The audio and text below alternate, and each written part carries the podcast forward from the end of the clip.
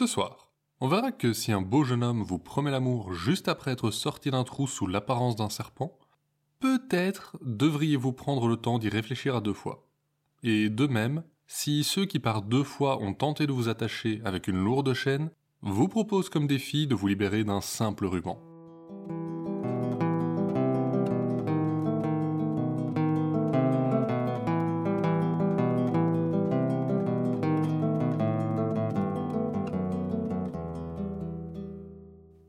Écoutez Contes des Sorts Perdus, l'émission qui vous fait découvrir les contes et mythes que vous ne connaissiez pas encore et vous replonge dans ceux que vous aviez peut-être oubliés.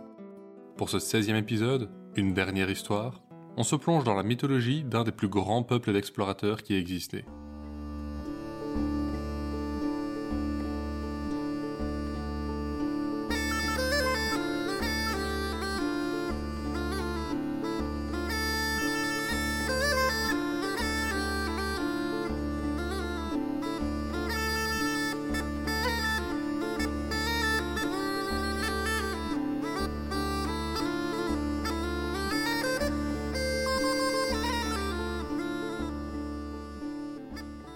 fut un temps où les anciens dieux régnaient sur la Scandinavie.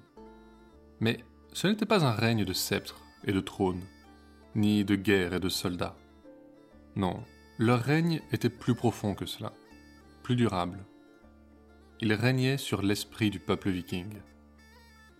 On pouvait les rencontrer à l'ombre d'un arbre, sur une route de montagne ou sur une plage que les vagues mordaient avec appétit.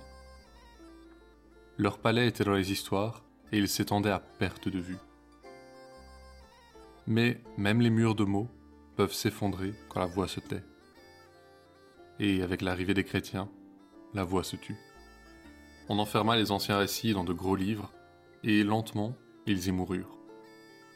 On rencontrait encore, parfois, les dieux sur les routes de montagne, sur les plages et sous les arbres. Mais ce n'était plus que des vagabonds, à bout de force.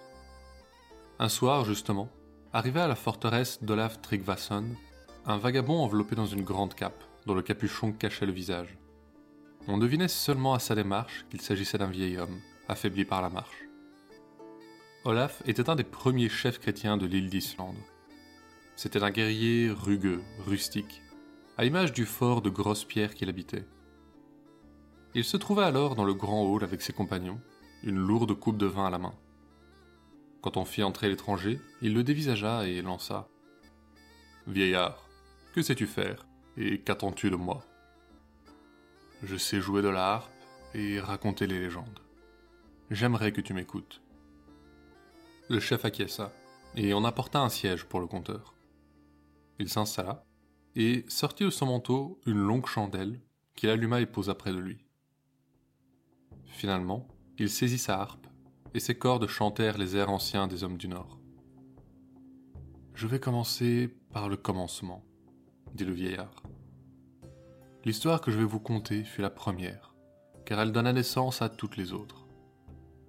À cette époque, le géant Sutung avait une fille, Gonlod, plus belle et rayonnante qu'aucune humaine. Pourtant, elle n'avait jamais connu l'amour et vivait seule avec son père. Un jour, ce dernier rentra en tirant derrière lui un énorme chariot, chargé de trois cuves, qu'il manipulait avec une précaution infinie. Sa fille, le voyant s'affairer ainsi, l'interrogea. Qu'est-ce donc que vous rapportez là, père De l'hydromel enchanté. De l'hydromel enchanté? répondit-elle perplexe. Et en quoi est-il enchanté Celui qui en boira sentira jaillir dans son esprit toutes les histoires et toutes les connaissances du monde. Impressionné, Gunlod se pencha au-dessus d'une des cuves pour renifler la préparation, et se redressa aussitôt en se pinçant le nez. Ça pue le sang rassis euh, C'est bien probable, puisque c'est l'ingrédient principal. Vois-tu, cet hydromel a été préparé par deux méprisables nains, Fialar et Galar. Le sang, lui, est celui d'un homme nommé Gvasir. Les dieux l'avaient créé eux-mêmes, de leur propre salive pour qu'il soit plus sage et plus érudit que n'importe quel être vivant. Mais ça n'a pas plu aux nains. Oh non, ils en étaient malades de jalousie, et finirent par le tuer à coups de hache. Ils prirent son sang et en firent cet hydromel. Et vous-même, comment l'avez-vous obtenu? Ah ça, c'est une autre histoire. Tu sais, comme ton grand-père est mort noyé en mer, et comme ta grand-mère, encore en deuil, est décédée d'une pierre reçue sur la tête. Ce n'étaient pas des accidents. Ce sont ces nains qui les ont tués. Quand enfin je les ai retrouvés, je les ai envoyés valser du haut d'une falaise. Mais ils ne se sont pas noyés comme je l'espérais. À genoux sur la plage, où la mer les avait recrachés, ils m'ont supplié de les laisser vivre. Et ils ont fini par me convaincre, en échange de cet hydromel. Et maintenant, qu'allez-vous en faire? Le boire? Tu es folle? Je vais le garder, bien sûr. Pas un seul chef ou roi ne peut se vanter de posséder un tel trésor. Je suis plus grand qu'eux désormais. Mais il va falloir le garder en lieu sûr. Aide-moi. Et sur ces mots, il attrapa deux cuves et laissa la dernière à sa fille, puis il partit vers un long escalier qui descendait dans la montagne. Pendant des heures et des heures, les marches s'enchaînèrent sans répit. Il semblait à Gunlod qu'ils avaient dépassé depuis longtemps les racines de la montagne, quand ils arrivèrent dans une petite chambre creusée à même la roche. Un lit de pierre attendait, sur lequel Sutung jeta plusieurs grandes peaux de chèvre. Pour te garder au chaud, dit-il. Me garder au chaud? Père, vous, n'allez quand même pas me laisser ici? Bien sûr que si. Sinon, qui garderait mon trésor? Merci, ma fille. Je ne pense pas que quiconque vienne le chercher ici. Mais je te préviens, si c'est le cas, que personne, homme, géant ou nain, personne ne boive la moindre goutte de cet hydromel. Sans rien ajouter, il remonta, et Gunload commença sa longue garde solitaire. Mais solitaire, elle ne le resta pas si longtemps. Était-ce une semaine qui avait passé depuis que son père avait ramené Hydromel Ou un mois? En tout cas, un jour, elle fut réveillée par un son étrange. Quelque chose forait la roche. Bientôt, apparut une petite tête écailleuse, accrochée au bout d'un long corps sans pattes. Gunlod observa le serpent qui se dressait lentement en la fixant du regard, puis poussa un cri de surprise en le voyant grandir et prendre l'apparence d'un superbe jeune homme. Le sourire qu'il lui lança la troubla, et rapidement, il l'amadoua et le rejoignit sur sa couche. Là, ils passèrent trois agréables nuits, à moins que cela ne furent des jours. Puis, l'étranger demanda à la géante s'il l'avait soulagée de sa solitude et si elle l'aimait désormais. Elle acquiesça avec vigueur, et ce dernier poursuivit en disant qu'alors, il méritait bien un cadeau. Oh, si j'avais quoi que ce soit ici-bas, je te l'offrirais, sans hésiter. Mais je n'ai rien. Mais si, voyons. Tu as l'hydromel enchanté. L'hydromel? Mais, mais je ne peux pas. Mon père m'a fait jurer de ne pas en laisser boire une seule goutte à qui que ce soit, homme, géant ou nain. Le jeune homme éclata de rire. Voyons, Gunlod, quel géant pourrait se glisser par un si petit trou dans la roche? Quel homme pourrait se transformer à sa guise en serpent? Et quel nain pourrait aimer une géante avec tant de volupté? Tu ne briseras pas ta promesse, car celui qui te fait cette demande est un dieu. Et pendant qu'il disait ces mots, ses traits changeaient à nouveau. Son visage se rida, un de ses yeux devint blanc, et l'épaule de la tunique qu'il portait désormais était déchirée par les serres des corbeaux qui avaient l'habitude d'y percher. Le dieu Odin la regardait, attendant sa réponse. Elle savait qu'elle ne pouvait rien lui refuser, mais supplia, espérant encore contenir la colère de son père. S'il vous plaît, une seule gorgée. Odin s'avança alors vers la première cuve, et d'un trait, la vida. Puis la seconde, de même. Finalement, il s'avança vers la dernière, et, toujours fidèle à sa promesse, il la vida d'une seule gorgée. La bouche remplie d'hydromel, le roi des dieux semblait luire dans l'obscurité. Alors, encore une fois, ses traits se transformèrent et cette fois, il se changea en aigle. Un fracas retentit, et la montagne se fondit. Odin s'éleva dans les airs, et disparut rapidement de la vision de la géante. Mais Sutung, lui, l'avait vu. Il reconnut Odin et sut ce qui était arrivé. Se transformant lui-même en aigle, il partit à la poursuite du voleur. Depuis Asgard, les dieux virent les deux arriver, et se hâtèrent d'amener un grand chaudron sur les remparts. Odin atterrit juste à côté et régurgita tout l'hydromel. Battu, Sutung ne put que rentrer chez lui. Mais dans son empressement, le dieu avait renversé quelques gouttes de la boisson, qui ruisselèrent sur les remparts d'or de la ville des dieux, jusqu'au royaume des hommes, où elles devinrent les graines qui donnèrent naissance à toutes les grandes histoires.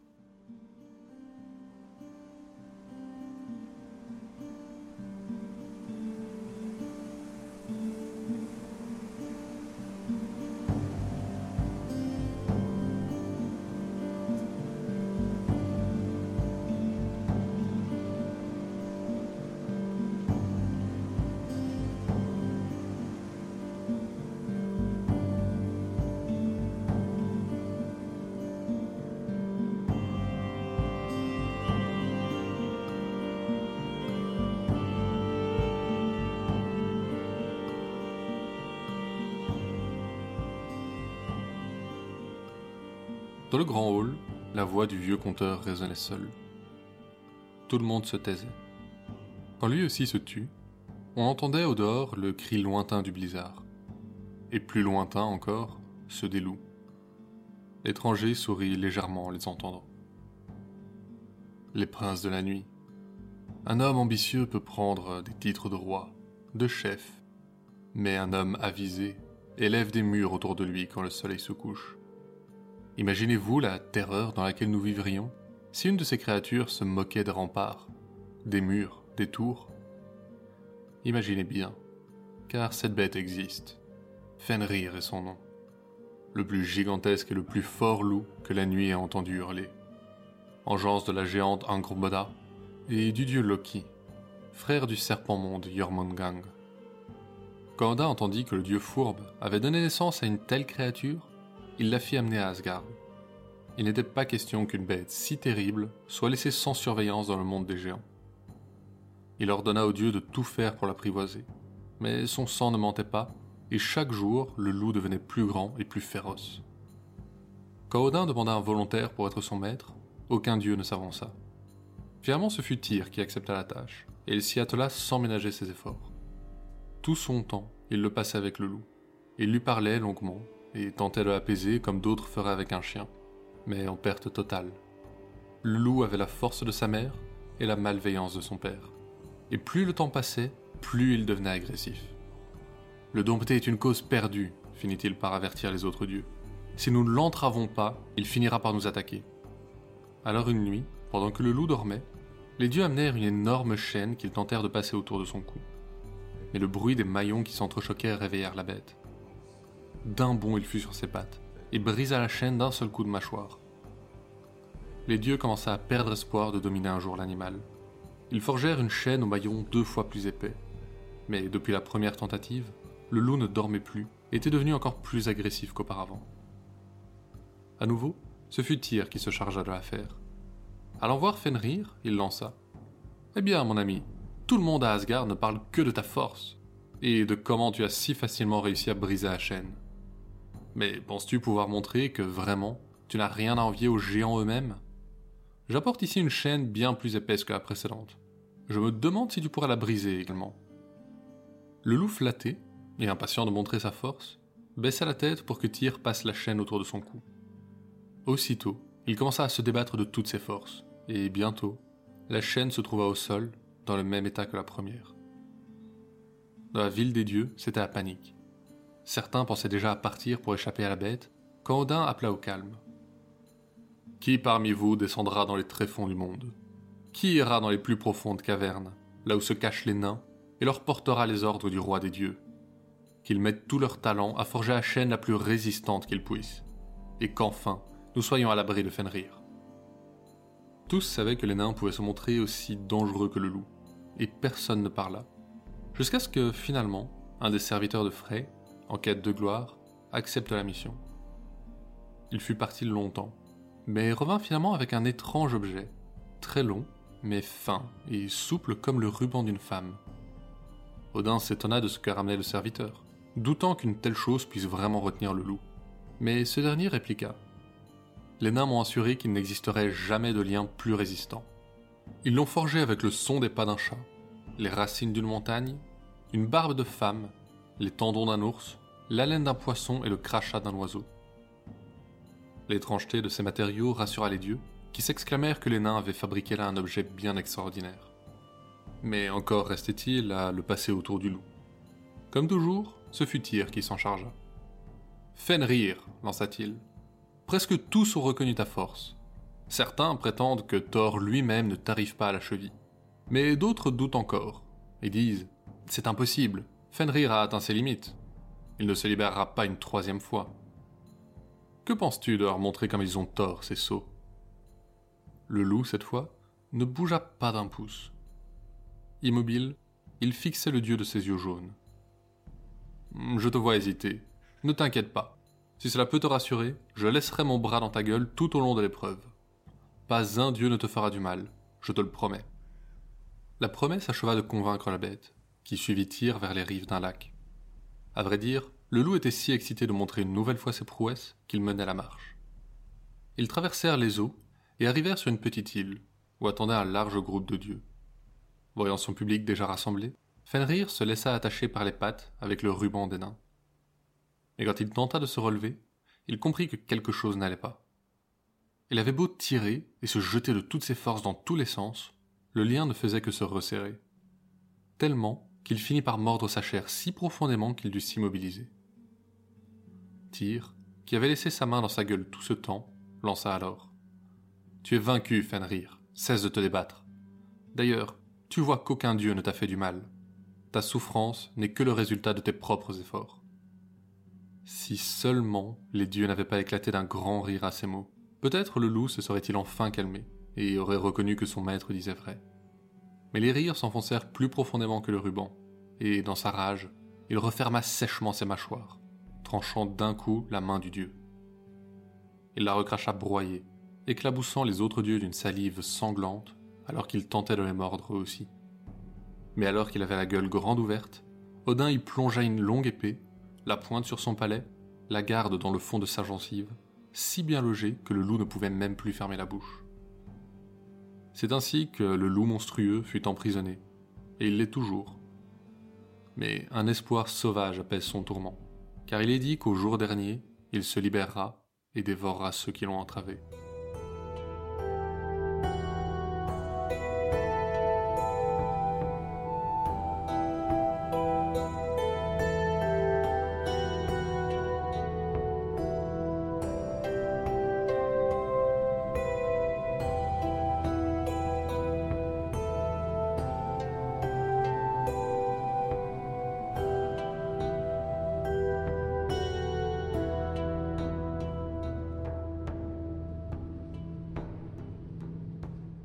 La se tut, le conteur aussi.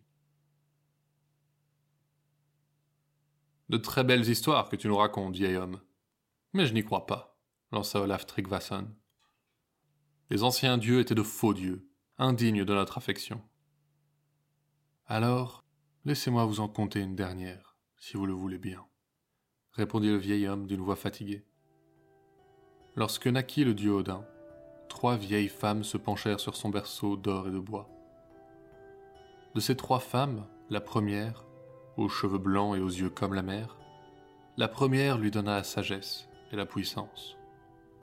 De ces trois vieilles, la deuxième, au profond sillon sur son visage et aux yeux couleur de la bonne terre, la deuxième lui donna la royauté des dieux. De ces trois vieilles, la troisième, aux cheveux de cendre, aux longs doigts de bois mort, la troisième alluma une chandelle devant le berceau et déclara Cet enfant mourra quand cette bougie sera consumée. Aussitôt, la mère d'Odin souffla la flamme pour que la bougie ne se consume pas. Elle la garda, et quand il fut en âge de régner, elle la lui remit en disant Voici ta vie, prends-en soin. Il est tard, Seigneur, et je suis fatigué. Je vais bientôt m'en aller. Personne ne parlait. Le feu était mort dans l'âtre, et seule la chandelle qu'avait allumée l'étranger brillait encore. D'un coup, le vieil homme fatigué semblait plus droit, plus digne qu'il n'avait paru en arrivant. Il émanait de lui une puissance qui impressionna les hommes de l'AF, et il se sentait maintenant rempli d'un profond respect envers lui. Au loin, seul le vent chantait encore, alors que s'éteignait la chandelle le vieux conteur avec elle.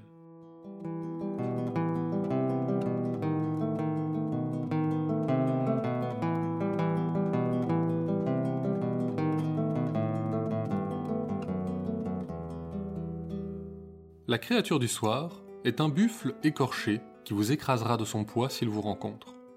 C'est aussi un grand cheval gris au dos brisé, sans oreilles ni queue, et un phoque, ou un énorme chat qui vous étouffera en compressant votre poitrine dans votre sommeil. Mais c'est surtout un corps humain boursouflé par la putréfaction, noirci par le gel, à la force phénoménale et pouvant changer de taille à loisir. En bref, un drogue. Ces créatures sont les gardiens morts-vivants des tombeaux scandinaves. Des êtres vicieux qui ont bien des manières de vous faire succomber, la plus horrible n'étant pas de vous écraser lentement en faisant croître leur masse. Ils peuvent aussi vous dévorer, aspirer votre sang, ou entrer dans vos rêves et vous mener doucement vers la folie. Certains sont même capables de maudire les vivants, comme si leurs autres pouvoirs n'étaient pas suffisants. C'est d'ailleurs le sort que connut Grétir le Fort, le parfait berserker qui vit le jour alors que le temps des guerriers était terminé. Et croyez bien qu'on racontera son histoire un jour.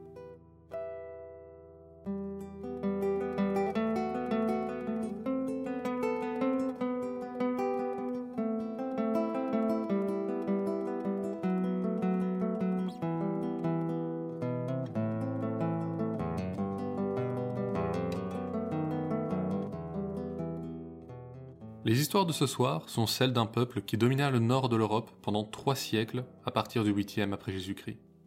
Des îles britanniques au nord de l'Italie, de Byzance au Canada, ils furent les premiers Européens à découvrir le nouveau continent, à peupler l'Islande et l'origine du premier royaume russe.